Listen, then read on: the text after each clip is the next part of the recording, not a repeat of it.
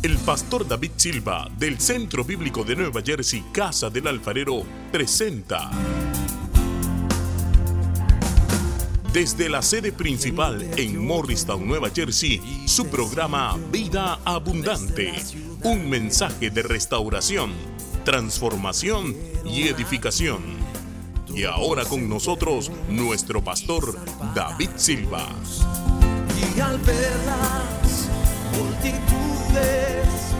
tuviste compasión, porque dispersas estaban. En el versículo 42 del capítulo 2, capítulo 2 de Hechos, dice, versículo 42, y perseveraban en la doctrina o la enseñanza de los apóstoles, en la comunión unos con otros, en el partimiento del pan y en las oraciones. Y sobrevino temor a toda persona y muchas maravillas y señales eran hechas por los apóstoles. Día conmigo, sobrevino temor. Míreme acá, levante la mano todo creyente, miembro de la iglesia.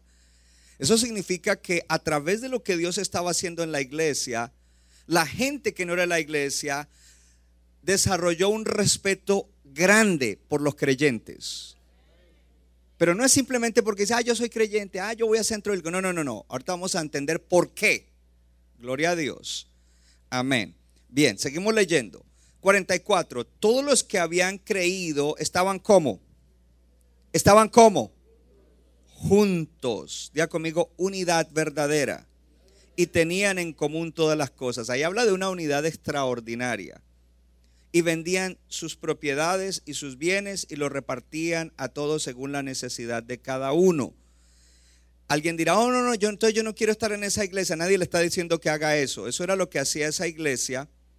Pero nosotros tenemos aquí en esta iglesia una manera en la cual nos ayudamos mutuamente.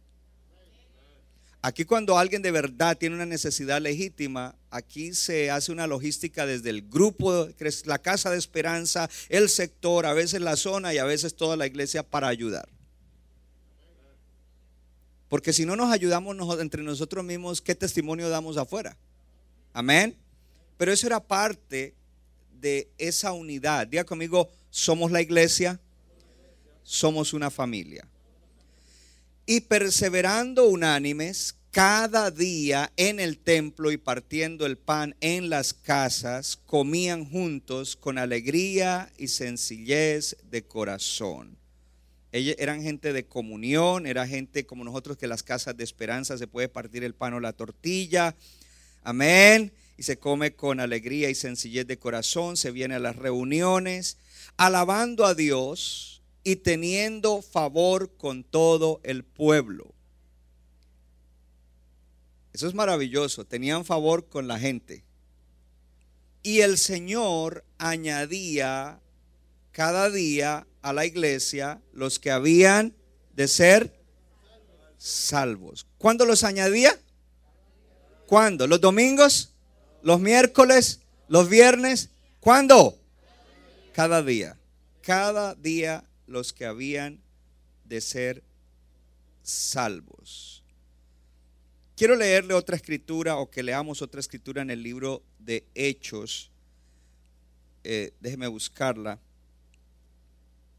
En el capítulo 5, versículo 12 en adelante.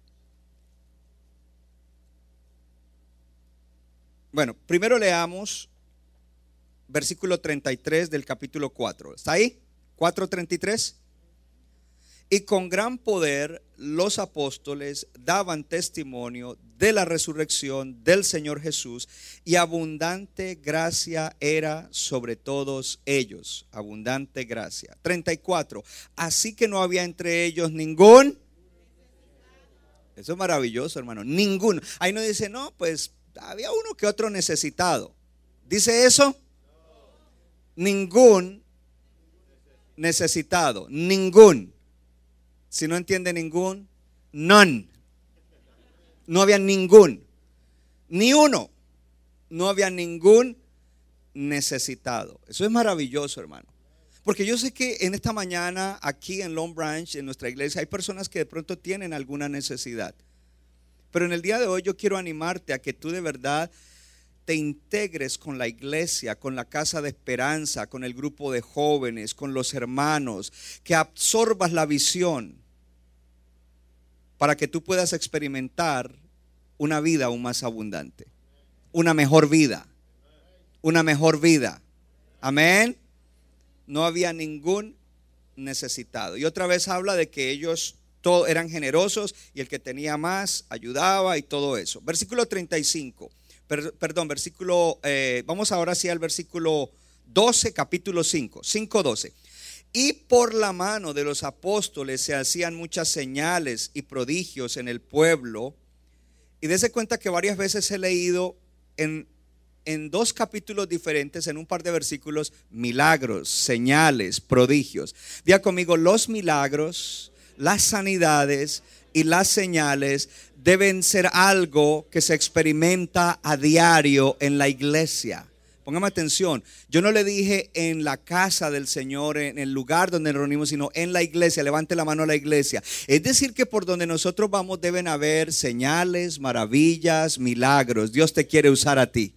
Pastor, usted no sabe, yo estoy mal en algo y ahí tengo un secretico y Dios, Dios, te va a usar de todas maneras. Si tú de verdad eres un hijo de Dios, Dios te va a ayudar a restaurarte, a salir de ese issue, de esa adicción. Métete con Dios, busca la palabra en la iglesia, busca la unción y déjate usar. El diablo es especialista en coger personas que no están todavía caminando muy bien y decirle, a ti no te puede usar. ¿Quién dijo eso? Ahora, no te estoy diciendo que te quedes así. Nunca te lo he dicho. Algunos no vuelven porque siempre les digo que tienen que cambiar. De los demás, ninguno se atrevía a juntarse. Versículo 13. Oh, no, estamos en el, en el 12 todavía, ¿no? Y estaban todos, lea fuerte, unánimes en el pórtico de Salomón. Unánimes. ¿Cuántas veces hemos leído ya en dos pasajes nada más? Unánimes, unidos. De los demás ninguno se atrevía a juntarse con ellos, mas el pueblo los alababa grandemente. Otra vez el respeto que la gente les tenía. Pastor, pero que usted no sabe, yo estoy recién llegado y aquí soy como un inmigrante. Hermano, si usted es un hijo de Dios y pertenece a esta iglesia, lo van a respetar.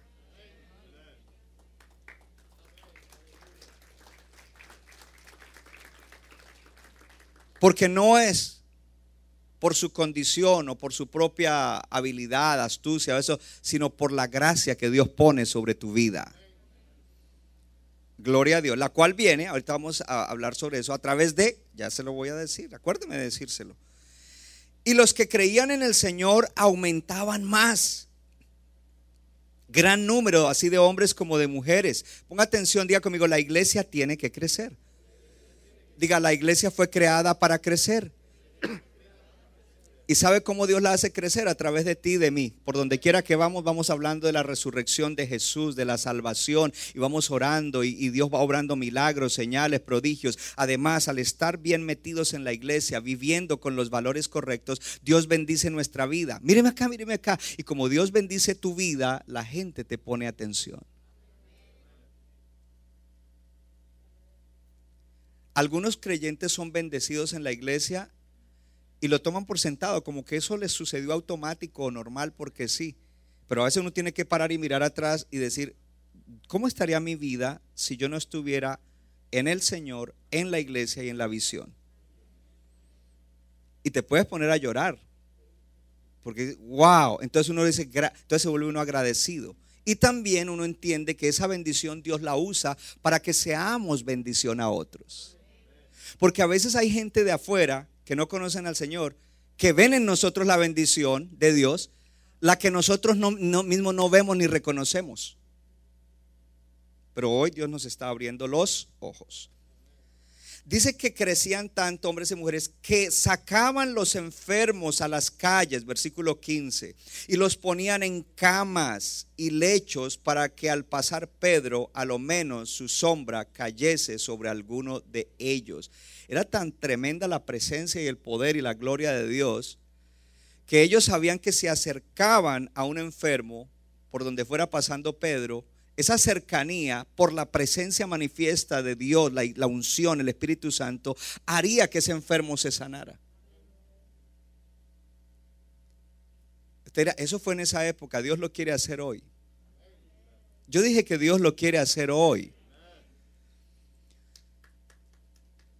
Y aún de las ciudades vecinas, muchos venían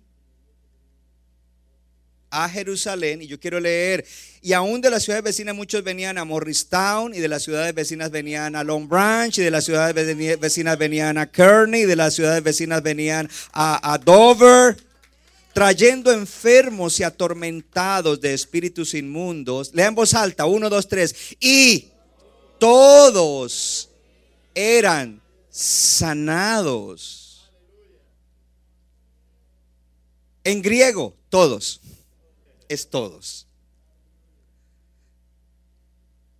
¿Usted, ¿Usted cree eso, hermano? Poderoso. Gloria a Dios. Mi tema en el día de hoy, cultura de avivamiento. Eh, les tengo una noticia. Eh, nuestra iglesia es una iglesia que avanza, eh, trastornando y que debemos crecer en esto. Y por eso Dios nos ha entregado cosas, como por ejemplo este edificio. En lo natural era imposible que una iglesia latina con los recursos que se manejan tuviera esto. Y luego el teatro de Dover. Hace poco les hablé de toda la oposición que nos han estado haciendo en Dover. Esta semana se dieron. No sé si fue que alguien aquí oró. Yo ya estaba orando, dije, alguien se unió a mí y oró. El día lunes en la noche aprobaron la resolución llegó un email del, abogado el viernes que dijo, ya mira la resolución, está bien, congratulations. De hecho, no sé si entendí mal lo que dijo el abogado. Dijo, si me vuelven a necesitar, no, yo no quiero necesitarlo porque no quiero darle más chavos a él. Necesitamos meter todo ese dinero a restaurar el teatro. Y el teatro es, en inglés se dice un landmark, e, es un lugar especial de Dover. ¿Usted cree que Dios le entregó a esta iglesia, levante la mano la iglesia, ese lugar porque sí? Por décadas ese, ese lugar estuvo vacío. Nadie le ponía cuidado. Ese lugar tiene una historia grande en la historia de Dover y, de acá y hasta de la nación. Y Dios nos lo entregó a nosotros. Hay que empezar a trabajar. Ahora sí nos toca permisos y todo y vamos a trabajar. Y por supuesto todos vamos a contribuir porque este año tenemos una promesa de Dios, que en el año de inflación, de precio alto de la gasolina y todo eso es cuando más vamos a sembrar porque la promesa es que vamos a cosechar al ciento por uno. Entonces yo ya le empecé a hablar de principios por los cuales no podemos trastornar el mundo si no somos una iglesia de gente generosa. Pero esta es una iglesia de gente generosa. Por eso podemos abrir iglesias, sostener misioneros, levantar escuelas, sostener eh, la, escuela, porque la escuela, ni la escuela de Nicaragua ni la escuela de, Colombia se, pueden sostener solas. Necesitan inyectarle mucho dinero para educar esas comunidades. Toca al que está al lado y dile, estoy haciendo la diferencia contigo aquí en New Jersey y en otros lugares. Usted tiene que sentirse contento, contento de que está haciendo la diferencia. Esta iglesia tiene un ejército de líderes en diferentes niveles que trabajan con los hermanos en las casas de esperanza. Esta es una iglesia que tiene servidores, que tiene un espíritu de servicio. Si no tuviéramos eso y si no tenemos eso, no podemos trastornar el mundo. Ahora, ¿por qué es importante? Porque esa es la misión de la iglesia. Entonces déjeme contarle una historia. Tuvimos un predicador invitado a nuestro a nuestro eh, campamento de hombres. Él es un obispo, un obispo es un sobreveedor de iglesias. Él abrió iglesias en República Dominicana y en el año 2020 él se mudó para Orlando, Florida, para abrir iglesias. Él dejó iglesias allá encargadas y él todavía las sigue supervisando, pero ahora está abriendo una iglesia en Orlando. Él es un hombre muy estudiado, él es un profesional, él es abogado en su país, además de eso tiene sus estudios teológicos, un hombre culto y de palabra y nos dio una palabra extraordinaria, muy buena la palabra que él nos dio. Y le dije yo al final de las conferencias, ¿cómo te va abriendo la iglesia en Orlando? Y me dijo, no muy bien.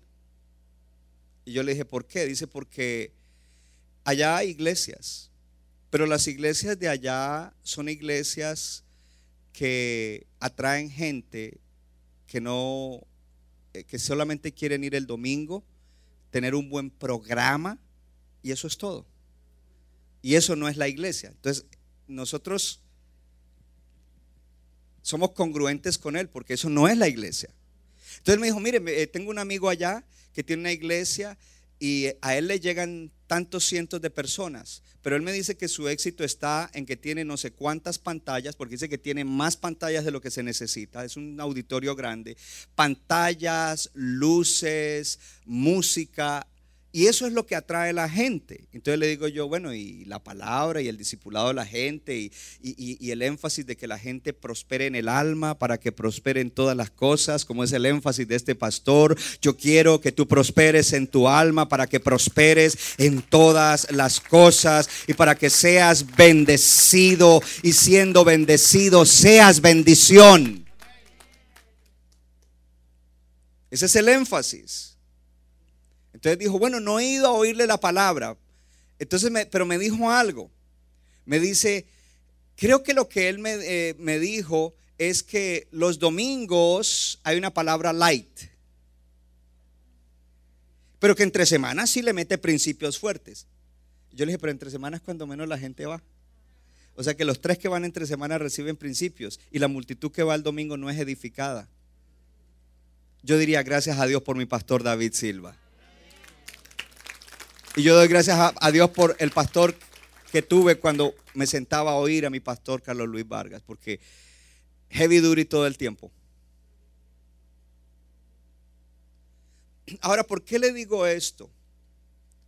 Porque si uno no es un creyente que entiende esto, de aquí se ha ido gente a buscar iglesias donde no los desafíen. Se llama Gospel Light. No, pero allá también está Dios. Pues sí, Dios también está en el bar, porque Dios es omnipresente. Pero en el bar no te edifican.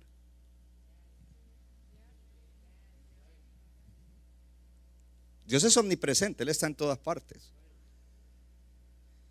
Y de pronto, con tanta tecnología y medios de comunicación que hay hoy, algunos cristianos de nuestra iglesia pueden meterse y decir, uy, pero a mí me gusta mejor aquí porque es que aquí esto y lo otro. Usted entonces sería una persona ciega. Porque usted está, entonces sucede lo que dice en Oseas. Mi pueblo fue destruido porque le faltó conocimiento, por cuanto ustedes menospreciaron mi palabra, mi enseñanza, y comienza a traer un juicio. Toca al que está al lado y dile, necesitas valorar la palabra de Dios que se te da en nuestra iglesia. Valorarla.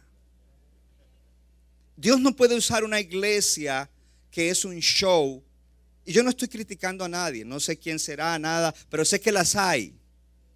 Y por eso oro para que Dios avive su iglesia entera. No se puede trastornar nada. ¿Por qué es importante que seamos una iglesia que trastorna? Por la condición que se vive en el mundo. Yo hablaba con uno, un hermano que fue al campamento, que es padre de familia, y le preguntaba por sus hijos y cómo están y todo eso. Y siempre hago eso. También recordando algo, que la crianza de los hijos hoy en día es mucho más difícil que hace 20 años. Porque hace 20 años no había internet, no había Facebook, no había todo, y, las porquerías que sacaban, sacan por ahí no, no estaban a la mano de nuestros niños y de nuestros jóvenes. Y sería triste que nosotros los adultos pasáramos nuestra vida aquí, si Cristo no ha venido, nos vamos para el cielo y que nuestras generaciones se perdieran. Paremos un momento. ¿Usted estaría bien con usted vivir el resto de su vida tranquilo porque vive bien para Dios y que sus generaciones se pierdan? ¿Está usted tranquilo con eso? No. Ahora, eso lo lleva y lo motiva a usted a que diga, hey, yo tengo que ser parte de una iglesia transformadora. No solamente por mí, pero por mis generaciones. Y por las generaciones de otros. Yo lo hago por las generaciones de todos ustedes y las de otros y las de otros en otros lugares.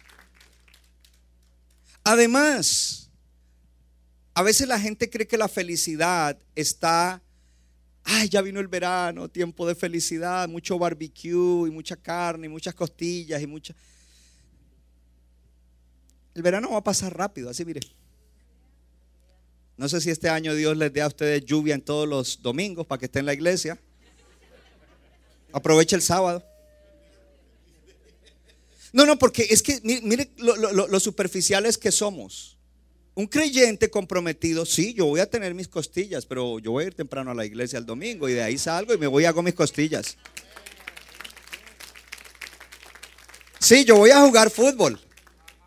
Me gusta que estás tomando nota. Pero primero vengo y toco la batería, después me voy a darle al balón. Y no solamente darle al balón, voy a estar evangelizando los del otro equipo.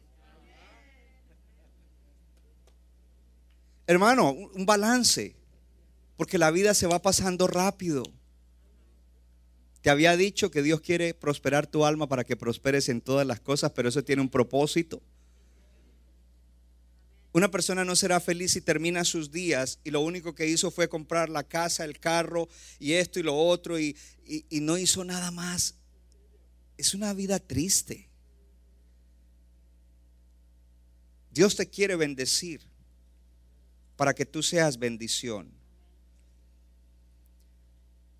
En esta iglesia siempre la idea ha sido ayudar a cada persona y a cada familia a que mejoren su vida, pero no simplemente que mejoren su vida por el hecho de que mejoren su vida, sino que mejoren su vida para que cumplan el propósito de Dios.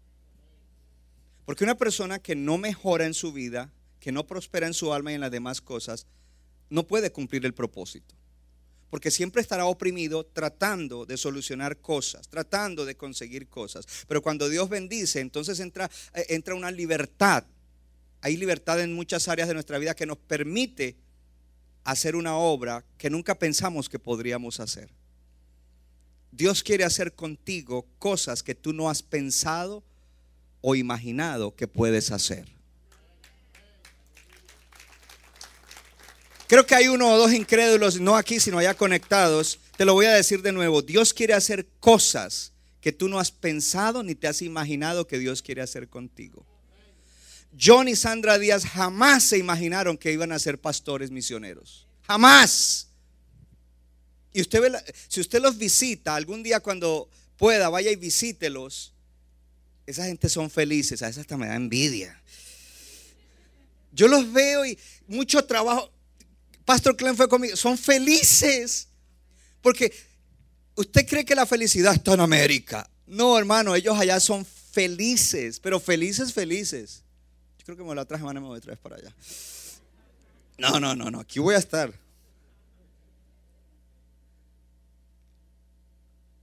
Entonces, si quieres encontrar la felicidad, métete en eso.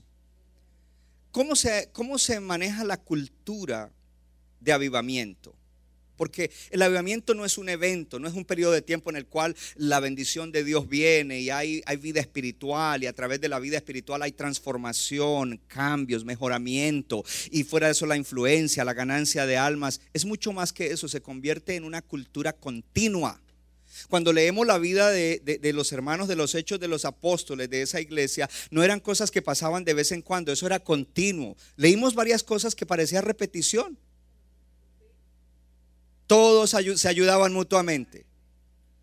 Habían señales, milagros. Eso era como en, cada tres versículos la misma cosa. Estaban siempre juntos, unánimes, unidos. Porque ya eso no son eventos, no son cosas que se hacen esporádicamente, sino que son, es ya la vida de uno y la cultura de uno. ¿Contra qué competimos? Diga conmigo, cultura. Competimos contra la cultura del mundo. Y si usted no adopta los valores de la palabra de Dios y, las cosas que nosotros tenemos aquí como valores, entonces en esa área usted estará viviendo por los valores del mundo. Entonces ya usted tiene un desbalance en su vida y tiene una desventaja. Porque usted no adopta los valores a través de los años yo he visto, personas y he visto familias que cuando veo que no están viviendo por un, principio importante que va a bendecir su vida de familia, de padres. Vamos a dar un ejemplo así sencillo y superficial sin entrar en detalles. Y se les dice, mire, esto es lo que tú tienes que hacer con tu hijo. Pero ellos no lo hacen. Porque ellos ven que no, es que los hijos de otros allá en la escuela pública los dejan hacer esto y los llevan a esto y participan de esto. Y inclusive me han tildado de religioso y todo eso, pero las consecuencias se han visto después. Porque menospreciaron ese principio y ese valor y quisieron vivir en esa área por el principio y valor del mundo y no por el de Dios. Y esto es para todas las cosas de la vida. Y todos tenemos áreas en las cuales luchamos. Y nos cuesta trabajo vivir por el principio de Dios y tomarlo como un valor.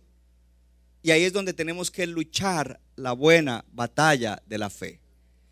Porque la clave no está en que no tengamos lucha. Yo tengo luchas con algunas cosas. Hay algunas cosas que yo no quisiera vivirlas como dice la Biblia, sino como a mí me parece. Gracias por el entusiasmo. Ustedes son todos santos. Aleluya, oren por mí. Usted no, usted, usted en todo quiere fluir. Pero el asunto no está en que usted y yo tengamos asuntos en los cuales nos cuesta trabajo y nos gustaría vivir de otra manera en esa área. Ese no es el punto. El punto es qué haces con esa lucha. ¿Vives por el principio del mundo o dices, no, yo voy a vivir por el principio de Dios?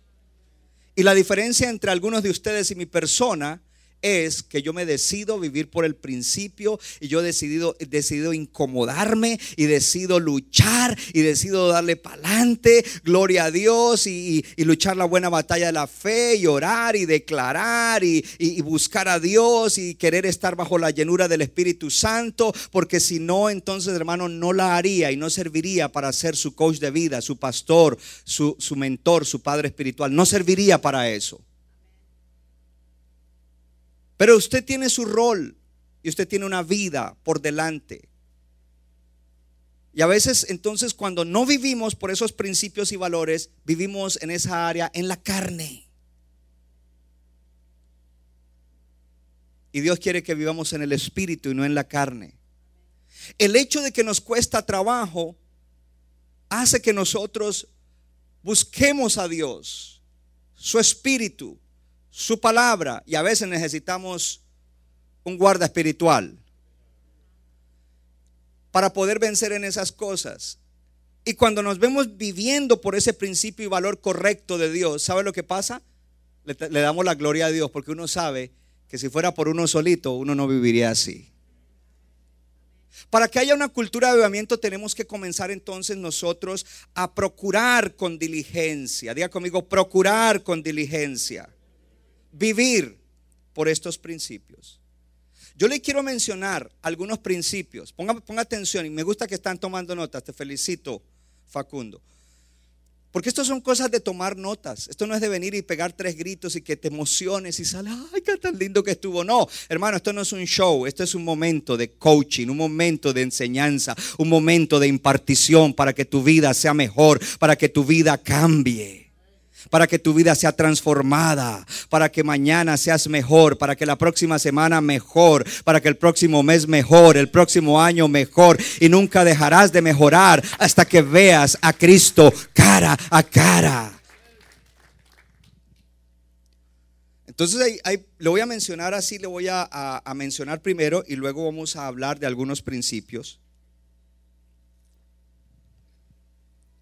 Que son valores en esta, en esta casa. La humildad, la sumisión y la obediencia, la fidelidad y la honra, la fidelidad y la lealtad, el servicio, la generosidad.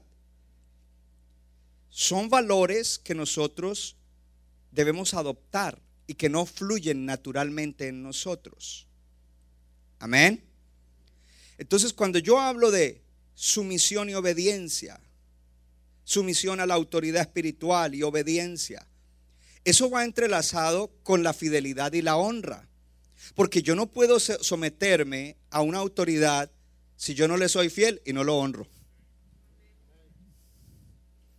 Entonces, por eso no mandé notas ni nada, porque yo no quiero decir, ok, número uno, sumisión y obediencia. Pero es que eso va ligado también con la honra. Un hijo, cuando no honra a sus padres, no los obedece. Un hijo, cuando no honra a sus padres, no se somete a ellos. Entonces, la sumisión y la obediencia van con la honra. Y cuando en un caso hay infidelidad o deslealtad, significa que no había honra. Entonces va ligado con la honra. Tomar estos principios es importante, llevarlos y comenzar a orar. Estamos orando, Señor, bendíceme de una manera tan extraordinaria. Pues no, usted no esté pensando en casas, carros y cachivaches, chécheres, porque eso no es la bendición, eso llega por añadidura. Pero más bien la bendición es que yo pueda vencer el orgullo, que pueda crecer en humildad, porque Dios mira de lejos al altivo, pero abraza y acoge al humilde. Porque al que se humilla, Dios lo levanta. Pero al que se enaltece, Dios lo humilla. Y no diga Dios humíllame, porque tú no quieres que Dios te humille, tú quieres humillarte tú mismo para que Dios te levante. Tú vas a querer esa bendición en tu vida, tú vas a querer la bendición de ser una persona fiel y leal.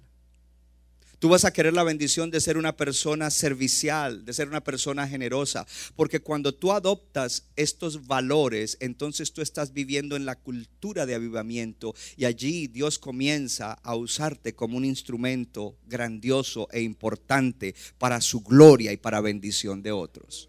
Entonces déjeme hacer un paréntesis. Yo no le voy a poder dar todo lo que quisiera darle. Porque este es un sermón como de 700 horas. Porque es mi vida. pronto lo vamos desglosando durante todo el verano, así de que no se lo pierda. ¿Por qué a algunos hermanos les cuesta trabajo cambiar? Porque uno no cambia en la fuerza de uno.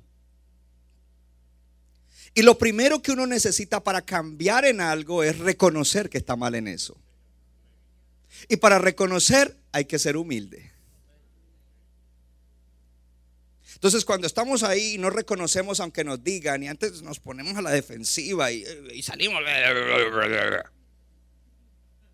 pues ya perdiste el año.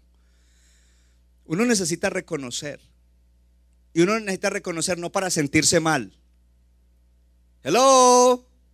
Tú no reconoces algo que está mal para sentirte. No, tú lo reconoces para decir, yo voy a luchar con esto, porque si yo puedo vencer esto, mi vida va a ser mejor y voy a ser un portador de bendición. Entonces, algo interesante es que a veces los hermanos vienen por oración porque tienen una necesidad o un problema grave o una situación recurrente y hasta crónica en sus vidas. Y uno ora por ellos.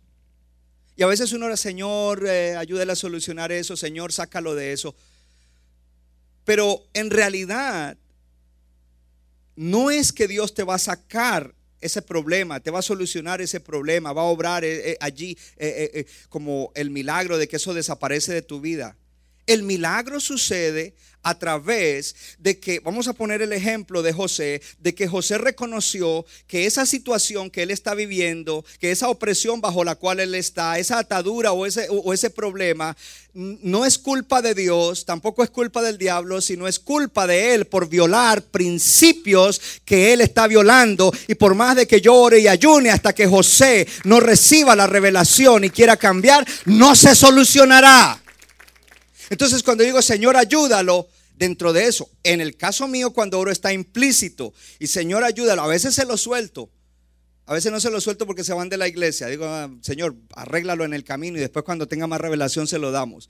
Porque la oración es, Señor, ayúdale a ver tal y tal cosa en su vida está causando que él viva atado en eso, afligido en eso, oprimido en eso, Señor. Ayúdalo, porque a la final cuando él encuentre eso y él supere eso, no fue él, fue Dios a través de la palabra y del Espíritu Santo y del mentor que le ayudó, el que solucionó ese asunto. Y cuando él renunció a eso y fue libre de eso, entonces viene el milagro, la bendición, la liberación de esa opresión.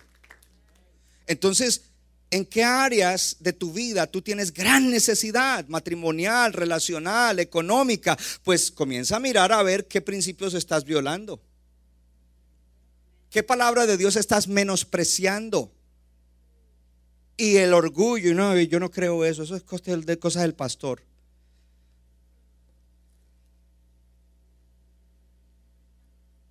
Esto es cosa del pastor, pero no porque es del pastor, es porque es de Dios, es la palabra de Dios, son los preceptos de Dios.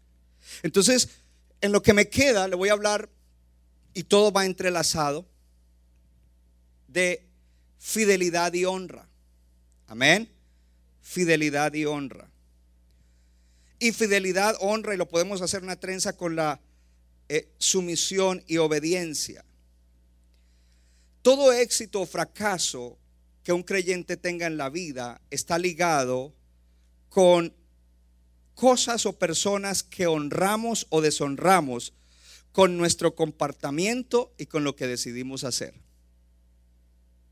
Le voy a dar un ejemplo. Entonces se lo dije, todo éxito o fracaso está ligado a cosas o personas que honramos o deshonramos. Si honramos hay éxito, si deshonramos hay fracaso. Honra a tu padre y a tu madre, que es el primer mandamiento con promesa, para que te vaya. Si tú honras, hay éxito. Si tú deshonras, hay fracaso. Y en el Antiguo Testamento dice, maldito el que deshonrare a padre y madre. Uh, eso es fuerte, hermano. Y la honra no es solamente para el papá y la mamá biológico. Hay honra en muchos niveles. Hay honra en la amistad, honra en la hermandad en Cristo, honra hacia tu líder. Hay honra en muchos niveles. Pero es importante que eso sea un valor de esta iglesia, la honra. Porque ese principio establece que uno se acerca a aquello que honra y se aleja de aquello que deshonra. Yo voy a usar algo que dijo ayer el predicador para que no digan es que el pastor me la está echando a mí. Sino que yo voy a usar lo que él dijo. El, el pastor Vladimir Moore dijo ayer, ya ustedes saben, cuando ciertos individuos que deberían estar cerca a uno se comienzan a sentar atrás. ¿Dijo eso o no dijo eso? Se está, ya saben que se están alejando y, de lejitos, hi, bye, porque algo no está bien dentro de su corazón. Eso lo dijo él, yo lo uso. Vladimir, yo cojo eso y lo uso aquí para edificar la iglesia. ¿Qué le acabé de decir? Que uno se acerca a lo que honra. Y si David está mal en algo y en vez de esconderse de mí, se me acerca, aunque sea temblándole las piernas, es porque Él me honra. Y esa honra lo va a bendecir, porque eventualmente o se confiesa o lo confieso, pero lo voy a bendecir, lo voy a ayudar para que salga de eso. Volvemos a la trenza, y esta es una trenza de cuatro. Requiere humildad, requiere fidelidad, requiere honra, requiere sujeción y sumisión a la autoridad. Hello. Gloria a Dios. Muchos se acercan es a la gente que le pasa la mano.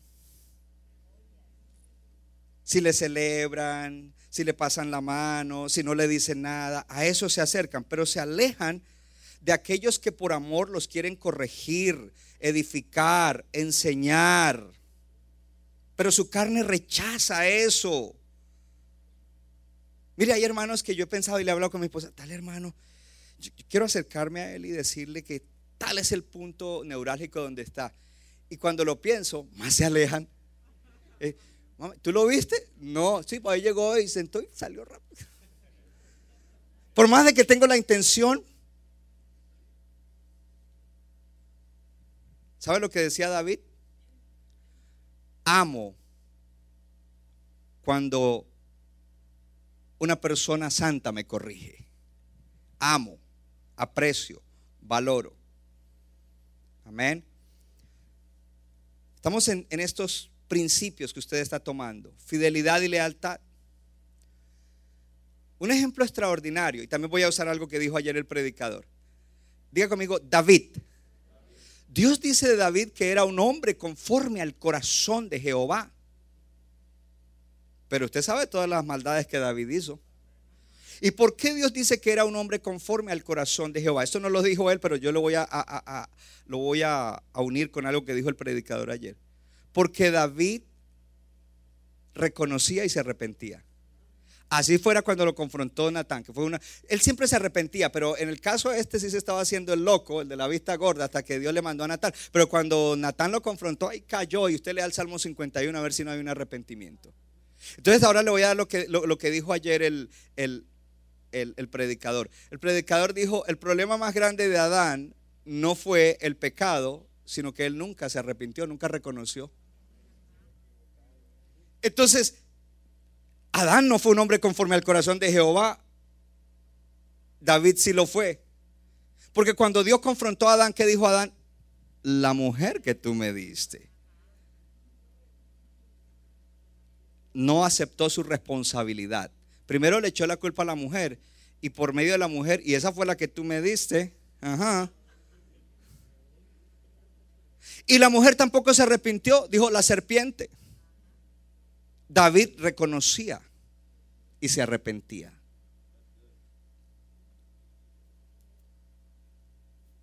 Fidelidad a Dios.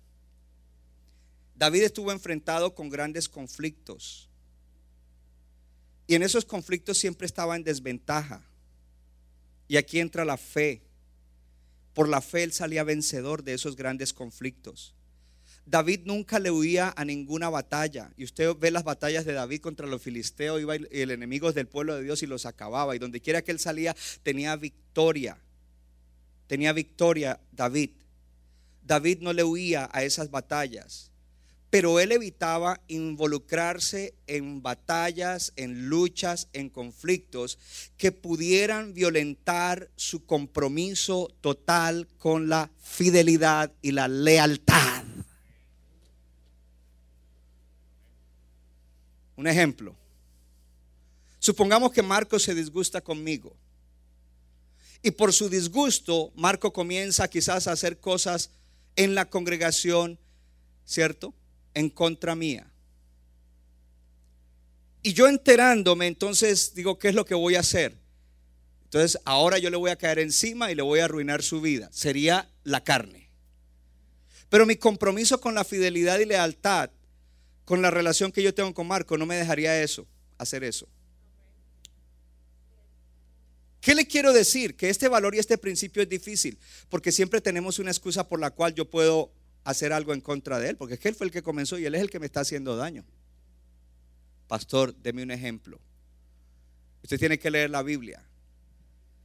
Absalón, el hijo de David, se levanta contra David y comienza a hacerle la guerra y comienza a amargarle la vida y comienza a, hacer desmanes y a tratar de, de sacarlo del reino y de él usurpar el reino. Y cuando David oye eso, le dice a, toda su gente, recojan sus cosas, a su familia, recojan sus cosas y vámonos.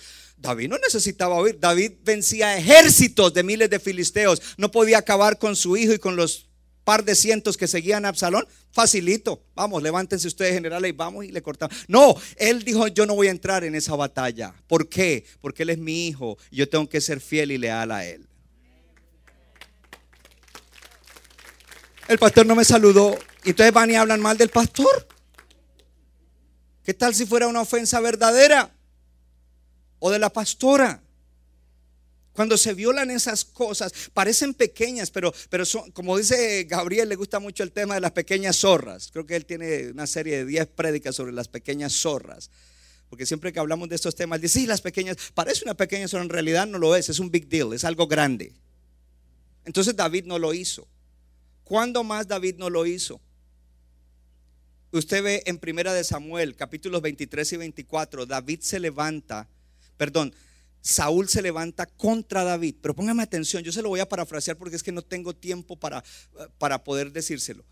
David, en el capítulo 23, lo primero que comienza, los primeros versículos, David sale contra los filisteos que habían venido contra el pueblo de Dios y los acaba. Y después de, de que los acaba, Saúl se levanta a perseguir a David para matarlo. Saúl era el rey, era un mal rey. Saúl era el líder de David, un mal líder. Y se levanta a perseguir a David. Póngame atención. Y dice que huyó siguiendo a David a Keila. Y fue dado aviso a Saúl que David había venido a Keila. Entonces dijo Saúl, Dios lo ha entregado en mi mano. Saúl lo quería matar, pues se ha encerrado entrando en una ciudad con puertas y cerraduras y convocó Saúl a todo el pueblo a la batalla para descender a Keila y poner sitio a David y a sus hombres. Saúl quería matar y acabar a David, mas David entendiendo que Saúl ideaba mal contra él, dijo, traigan el efod. Y dijo, Jehová Dios de Israel, tu siervo tiene entendido que Saúl trata de venir contra él aquí a Keila y destruir la ciudad por causa mía. Él comienza a consultar a Dios. Él no reacciona. Acuérdese, él acaba de ganarle una batalla a los filisteos. Pues ahora Saúl viene, pues así como acabé los filisteos, me voy a levantar y voy a acabar a Saúl también. Pero él no lo hace. ¿Por qué? Porque él dice, él es la autoridad. Respeto a la autoridad, sumisión a la autoridad. Número dos, lealtad, porque Él es su líder del pueblo de Dios. Él no es un enemigo, no es un enemigo, es parte del pueblo de Dios. Hermano, en la iglesia tú no puedes decir que tienes enemigos. Son tus hermanos y hermanas.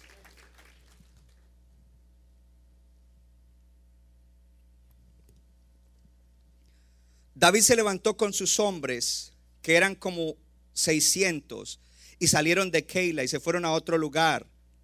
Y vino a, Saúl la noticia de que había escapado a Keila y desistió ir a perseguirlo. Entonces, ¿qué hizo David? En vez de enfrentarlo, dijo, voy a evitar. ¿Por qué? Porque él es el, líder. Yo no me voy a poner a pelear contra él. David se quedó en el desierto y habitaba allí en un monte en el desierto de Sif. Y lo buscaba Saúl todos los días, pero Dios no lo entregó en sus manos. Hermano, si usted tiene un propósito de Dios y alguien le está haciendo la vida imposible, el propósito de Dios se va a cumplir aunque a usted le hagan la vida imposible. Ahora, en esta iglesia eso no pasa. Cuando yo estaba siendo formado en Freeport, habían dos ministros allá que me hacían la vida de cuadritos. Dios me levantó como pastor de jóvenes. Y los pastores, los jóvenes me decían pastor porque yo los pastoreaba. Porque yo los aconsejaba. Porque yo me los llevaba para mi casa a veces los domingos en la tarde. Así fuera a mirar deportes, pero a darles amor y a proveerles un ambiente de familia. Yo manejaba un bus viejo que tenía la iglesia porque no teníamos recursos, un bus viejo que se podía guardar en cualquier momento. Y viajaba desde Long Island hasta Filadelfia para llevarlos a conciertos cristianos. Y llegaba a mi casa a las 2 de la mañana el domingo y a las 8 ya estaba en la iglesia en el servicio. Porque amaba a esos jóvenes. Y estos hermanos que estaban allí al lado del pastor también comenzaron a decir, eh, no es bueno que los jóvenes le digan pastor al hermano Silva, porque de pronto, pastor Vargas, eh, ellos van a desviar su mirada y no van a saber que usted es el pastor de la iglesia. mira esta cizaña. Terminábamos el primer servicio, íbamos a un cuarto que teníamos para los pastores y ahí nos sentábamos a tomar café y ellos dos se me sentaban uno a la derecha y el otro a la izquierda. Y uno de ellos comenzaba, sacaba el pecho así y decía, hey, hey David, tú no eres pastor. Esas eran las conversaciones de, tú no eres pastor. Y yo, ¿y esto a qué? No, porque es que a ti te llaman pastor, pero tú no eres pastor.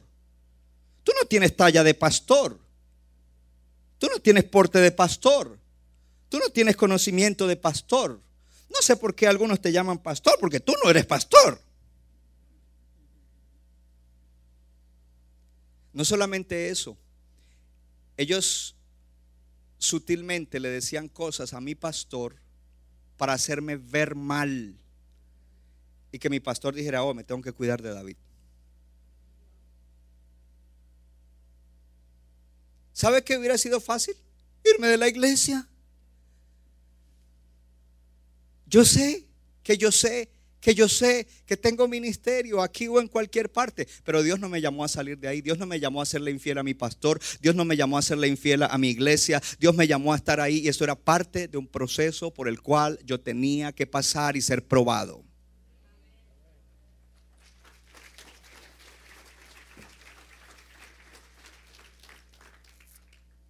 Yo le podría contar con detalles cosas que hicieron y sucedieron, que era como para uno...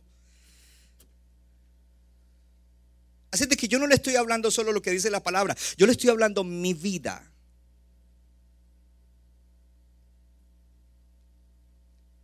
Es interesante que Saúl viene en contra, está persiguiendo a David. Y llega un momento en el cual David se mete con sus hombres en una cueva y a esa cueva entra Saúl a hacer sus necesidades. Los hombres de David, David están allá en el fondo de la cueva y él entra a hacer sus necesidades, él se, se sienta ahí.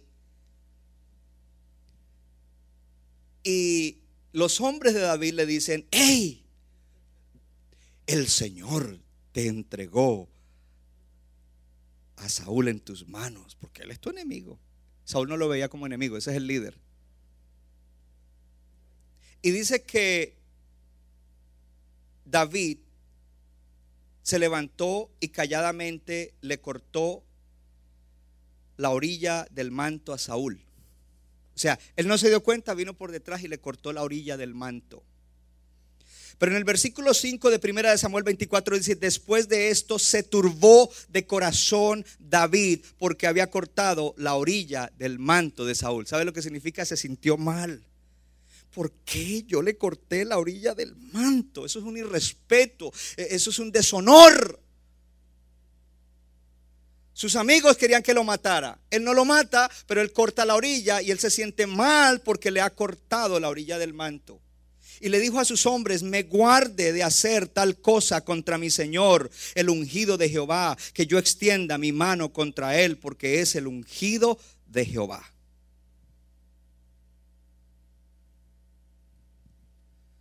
Esto es poderoso, hermano. Y esto solamente se puede vivir cuando uno está bajo la influencia del Espíritu Santo. Yo sé que por eso hay bastante silencio, pero el silencio es bueno. David se fue, salió de la cueva y desde afuera de la cueva le dice, mi señor el rey. No le dijo, hey, Saúl, fuera de orden. Yo he visto hermanos en iglesias que cuando se disgustan con el pastor le dicen, hey, Eduardo. Eh, eh, no nos vayamos lejos. Hay hermanos aquí que le han faltado respeto al pastor Clen. ¡Hey, Clen!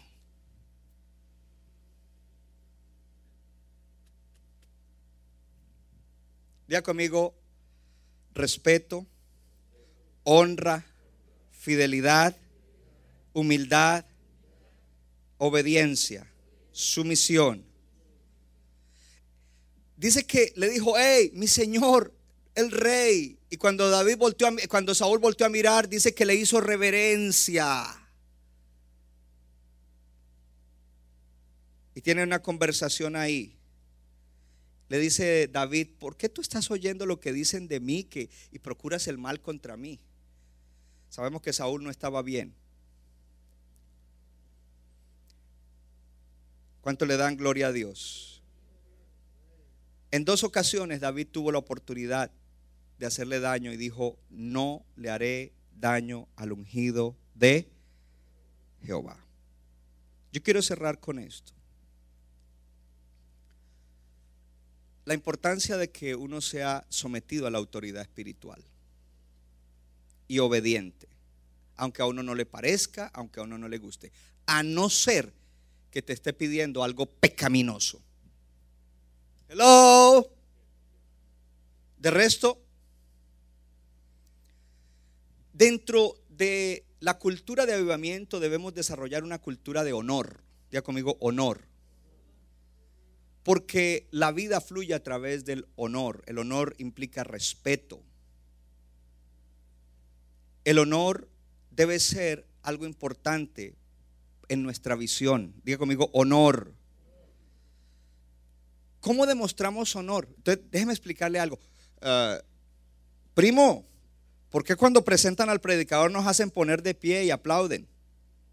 Porque la gente que va a recibir la palabra dice, yo honro a ese hombre y ese hombre trae algo de parte de mí, así de que yo me paro y lo recibo.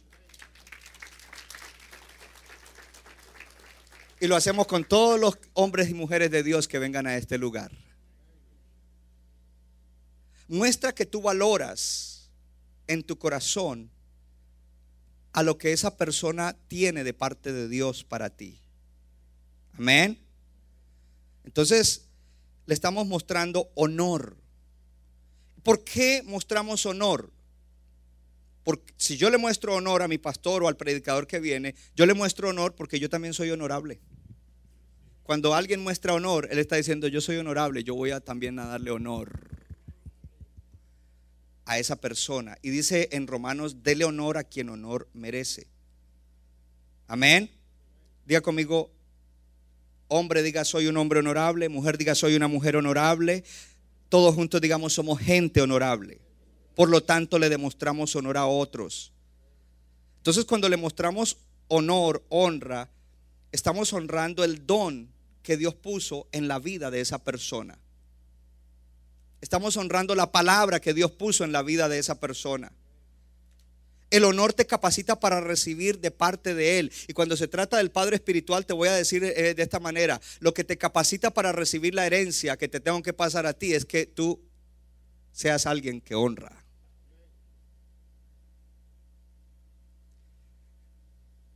por muchas ocasiones en época de esta iglesia, hermanos y hermanas que aman la iglesia, me aman, aman la visión y oran, pastor, yo siento que gente no recibe. Y pudimos hablar de diferentes razones, que el demonio, que esto, que lo otro, pero en las últimas épocas yo he dicho, el que no recibe es porque no honra. Porque si tú quieres algo de alguien, tienes que darle honor.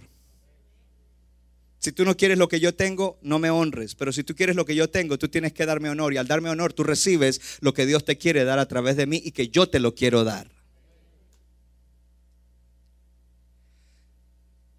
El honor. La cantidad de honor que tú muestras hacia la persona que tienes que honrar determinará la cantidad de bendición que recibirás de esa persona.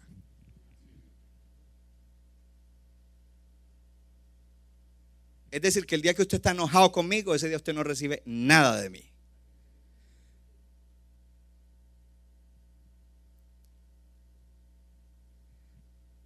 Dice el Señor en su palabra, honra a un profeta como profeta y recibirás recompensa de profeta. ¿Se acuerdan de eso? Honra a un profeta yo sé que la Reina Valera le mete ahí tres palabras, pero en realidad esto es sencillo. Honra a un profeta como profeta y recibirás recompensa de profeta. Digámoslo de otra manera. Honra a un profeta como hermano y recibirás recompensa de hermano. La pregunta es qué clase de recompensa quieres recibir, de profeta o de hermano.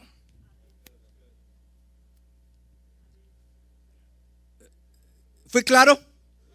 Oh, ok, pues se quedaron como atónitos. Hello.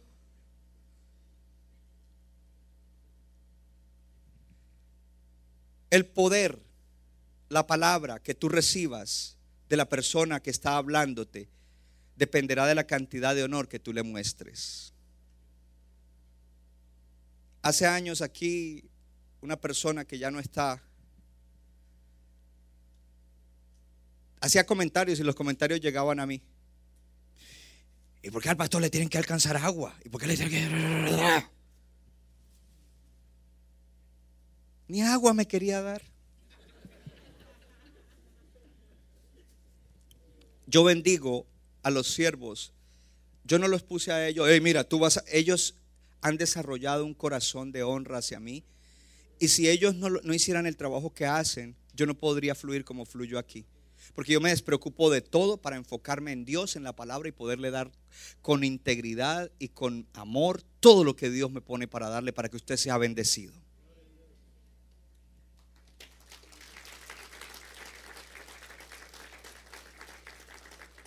Cuando tú honras, tú recibes, te capacitas para, eh, ahora eres capaz de recibir una herencia de su parte.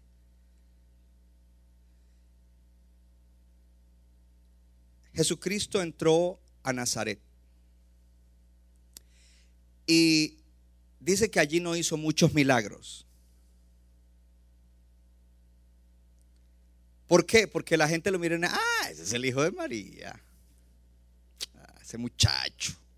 Imagínense, el Señor Jesús, ese muchacho lo conocemos.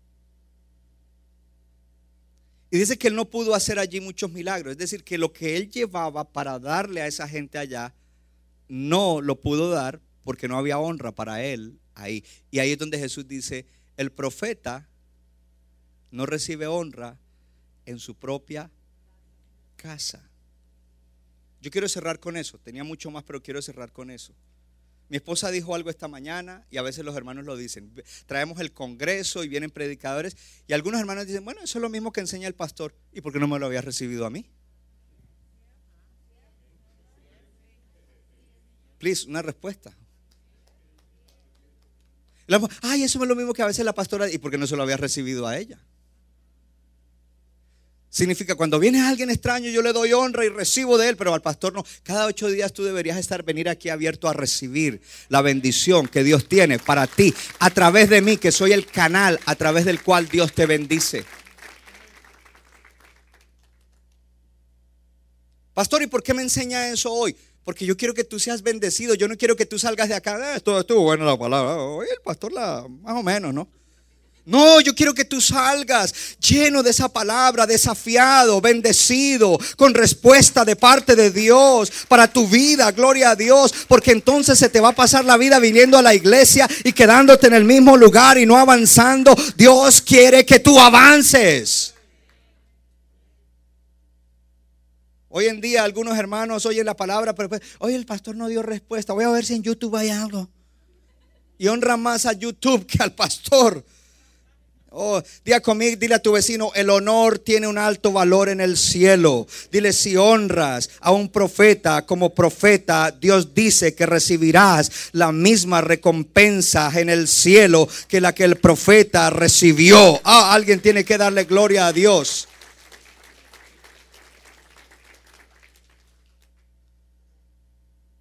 ¿Cuánto le dan gloria a Dios?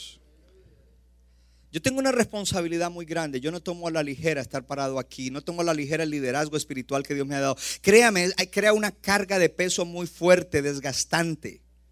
Pero lo hago con amor, lo hago con gozo. Quiero hablar un poquito de el ministerio apostólico.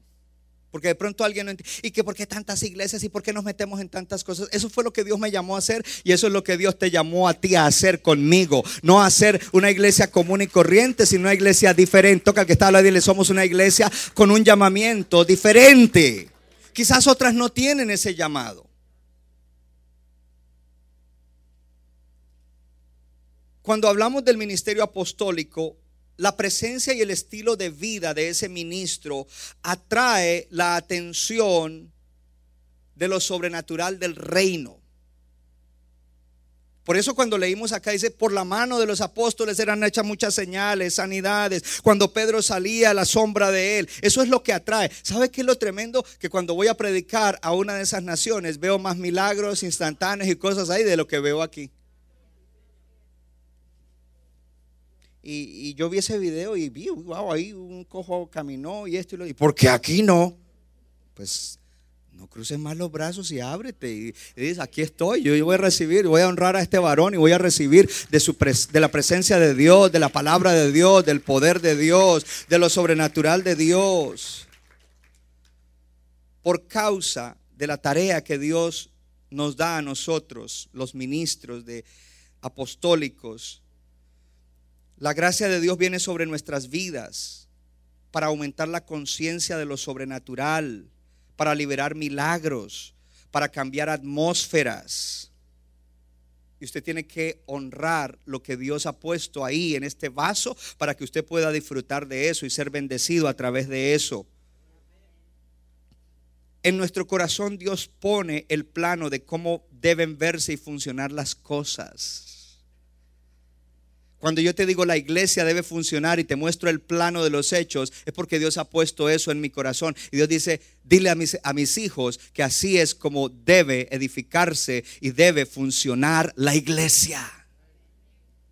No, es que yo en mi país la iglesia no era así. Bueno, pero era ya, gloria a Dios, bendecimos a, esos hermanos y a ese pastor. Dios te ha traído a otro lugar y tú tienes que entonces asimilar la cultura del reino, asimilar la cultura de honra, asimilar la cultura de avivamiento y entrar en la dimensión en la cual Dios te quiere meter.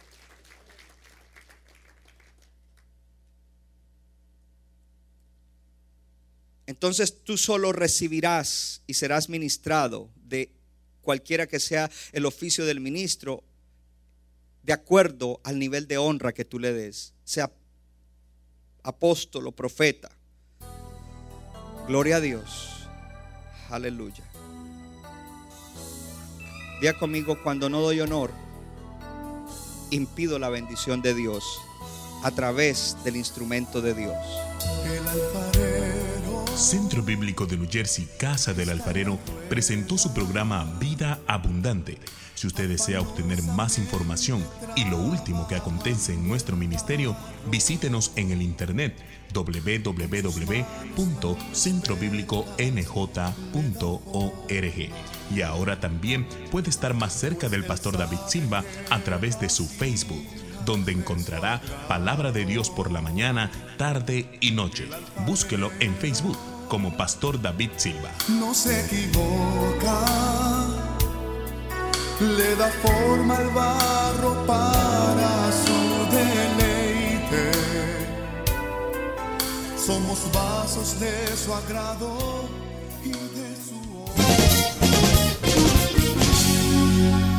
Nuestra iglesia está localizada en la 63 de la Abbott Avenue en Morristown, Nueva Jersey miércoles 7 y 30 de la noche, domingo 8 y 30 y 11 de la mañana. Para más información, llámenos al 973-292-0170. 973-292-0170.